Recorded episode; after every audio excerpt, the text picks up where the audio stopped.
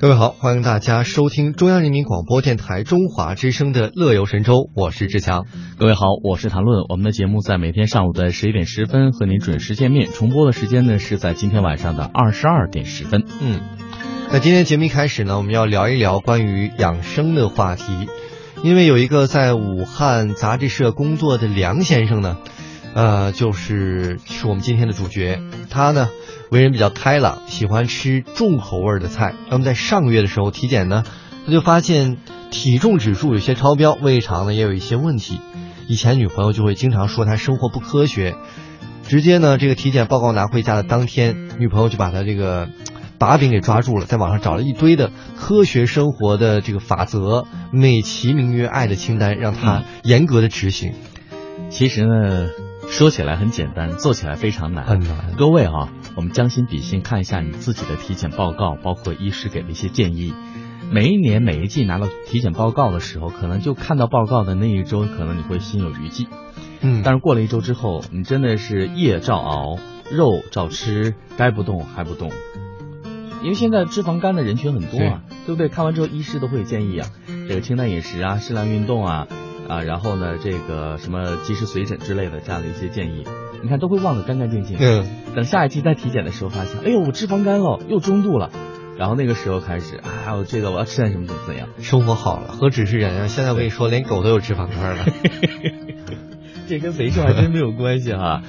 那据说呢，我们刚才这位主人公杨小姐给梁先生呢列出了五必须五不准，例如每天必须喝八杯水，然后每天必须跑五公里，一口饭必须要嚼三十二下再吞咽，早上必须七点钟准时起床，炒菜的时候这个必须按照科学的时间来执行。另外还不准抽烟，不准喝碳酸饮料，不准晚上十一点之后睡觉，不准吃咸菜和腊肠，不准吃红烧肉之类的油腻的菜。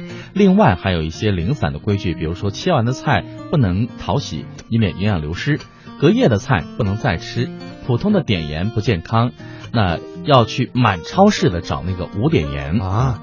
所以呢，刚才听到这个五必须和五不准之后啊，我觉得如果这样活下来的话，会有点累，有点矫枉过正。我说给这男同胞来申申诉。你这才哪儿到哪儿啊？我给你举个具体的例子，你会发现更累。他说周末在家。如果做饭的话，比如刚才提到的炒菜、切菜、洗菜这些，女朋友都在旁边要监视。那有监视的时间，你自己来做啊。你怎么好像说到了重点？对呀，他说呢，炒菜时间还不能超过三分钟 啊，快炒是吧？油盐这都，咱们其实中餐讲究，你知道什么？菜谱都写适量，适量，适量盐，适量油。他这边都是拿勺按克计算。嗯。而且呢，这个一天两顿饭，总共饭盐量不能超过三勺。嗯，最让我实在是不能容忍的是，葱末和蒜末不能先放，这怎么入味啊？这个？对呀，他说炒糊了之后怕致癌。那你干嘛把它炒糊呢？煸香就可以了 啊。其实我每次喜欢微糊一点的，微糊一点，因为更香一些。对，炸的很香哈。这个梁先生说，所以你就如果这样的话，你在他们家就被淘汰了。梁先生也快受不了，他说每次做饭两个人就是打仗一样哈。据理力争的，一顿饭做下来气喘呼呼的，嗯，真的跟打一架一样，而且心里可能还很不痛快。做完之后这顿饭怎么吃也不会好吃了，因为两个人心里面觉得你没按我做的来，对方觉得我已经尽力了，就总是不能达到一个呃和谐的点。所以与其这样，那杨小姐您亲自下厨，问题不就迎刃而解了吗？那我们来看看梁先生的说法哈，他说呢，原本是为了让生活过得健康一些，现在却成了处处隐藏的一些矛盾的引火索哈。他说呢，有时候呢，工作上有烦心事，我习惯一个人噼里啪啦的做一桌子菜，这是一种发泄。现在不行了，这些条条框框的让你觉得更烦。还有那个每天八杯水哈，每天晚上一杯水，白天没喝呢也要补起来。你这样的话容易水中毒的，这水是不能这样喝的。所以有的时候搞得半夜都起来来上厕所，反而更睡不好。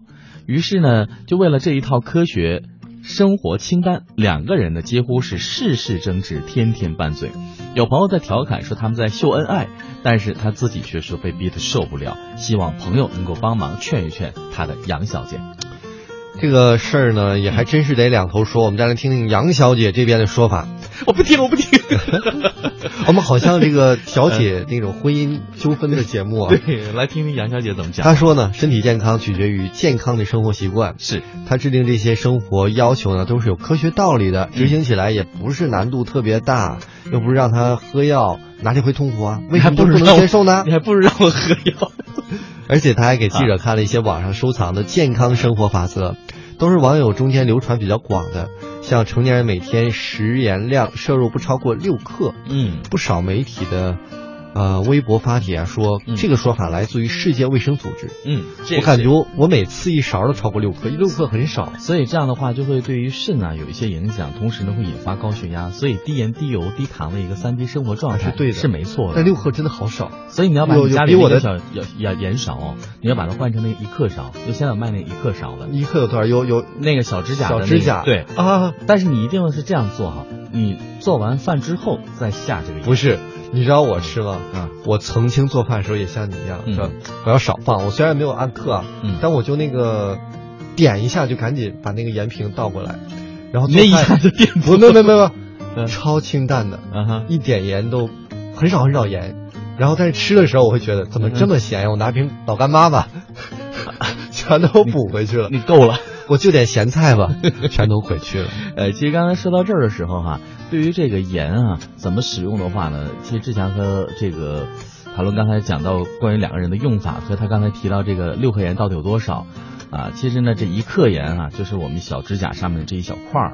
那六克的话，其实就六块儿。那如果你要想让那个食物和菜品的味道能够更适合你一些，比如说把盐逐渐梯这个阶梯式的减少的话，那你就最后出锅的时候加盐。还有一个呢，就是你可以选一些有这个盐味的一些食物。其实很多食材都是有盐味的，就这个肉里面，它也是有盐味儿的。哦，你看，比如说我们要是去吃这个，但肉一定要咸一点才好吃啊。假设我们吃韩国烤肉，你让它上那肉不要腌渍的话，你漱完口之后，那肉烤完你吃在嘴里，你细嚼它是有咸味儿的。嗯。所以，但是我觉得我们食材都会盐巴的。这个味蕾啊，已经变得重口味，每天吃香菜，对什么这种油大的食物，太基本。吃外卖吃的，你已经把自己的那个味对口口味吃的很重了。食材的本身的香料很难尝。对，我们就吃调料。其实这个要向邻国学习了，很多日本和韩国，它很多食材怎样？对，就是白米饭包一个什么海苔啊什么，就这样吃，或者是有能吃出来米饭的清香。对，或者有一些蒸的菜。或者有些水煮烫一下的，对，嗯，比如说在台湾或者在闽南都是这样的，比如说烫个青菜，然后呢那个鱼就酱油水一下就好了，哎，就特别简单，然后也不会很咸，因为那鱼本身就有咸味嘛，所以这样吃起来的话呢就健康很多。我突然发现聊到这儿，我们俩也挺养生的。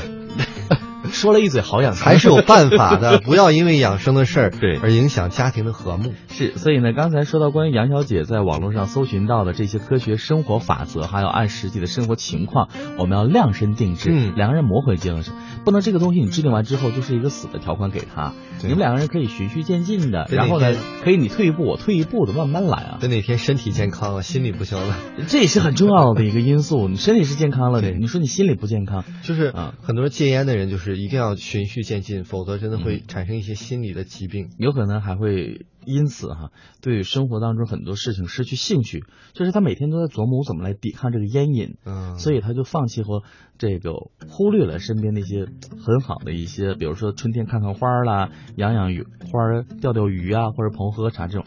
他每天都在跟这个烟瘾做斗争，所以他就走入一个困境当中。所以这也需要很好的疏导。那刚才在说到这些的时候哈，那我们其实也想提醒各位，那如果想要是健康的话呢，先从内心开始，开心健康起来，然后呢，可以摸寻一套属于自己的这样一个养生健康的生活法则和方式哈。其实呢，每个人那个身体状况都不一样。比如说六克盐，那如果肾肾不好的朋友，可能一天六克盐都多了，他只有三克的标准，或者是无盐饮食。就好像把中午订的外卖退掉。那肯定超过六克了。那你可以涮一涮吃，这是有一些朋友我一天到量了。对，就点完外外卖之后拿清水会涮一涮来吃，因为那个油和盐比较高嘛。那这样涮一涮吃会可能会减少一些了。所以说到这儿哈，各位，先到这儿吧，我去洗胃了。健康养生这回事儿，您有多讲究？您讲究到什么程度了？还有一个，您在意过健康养生的这些规律法则吗？啊？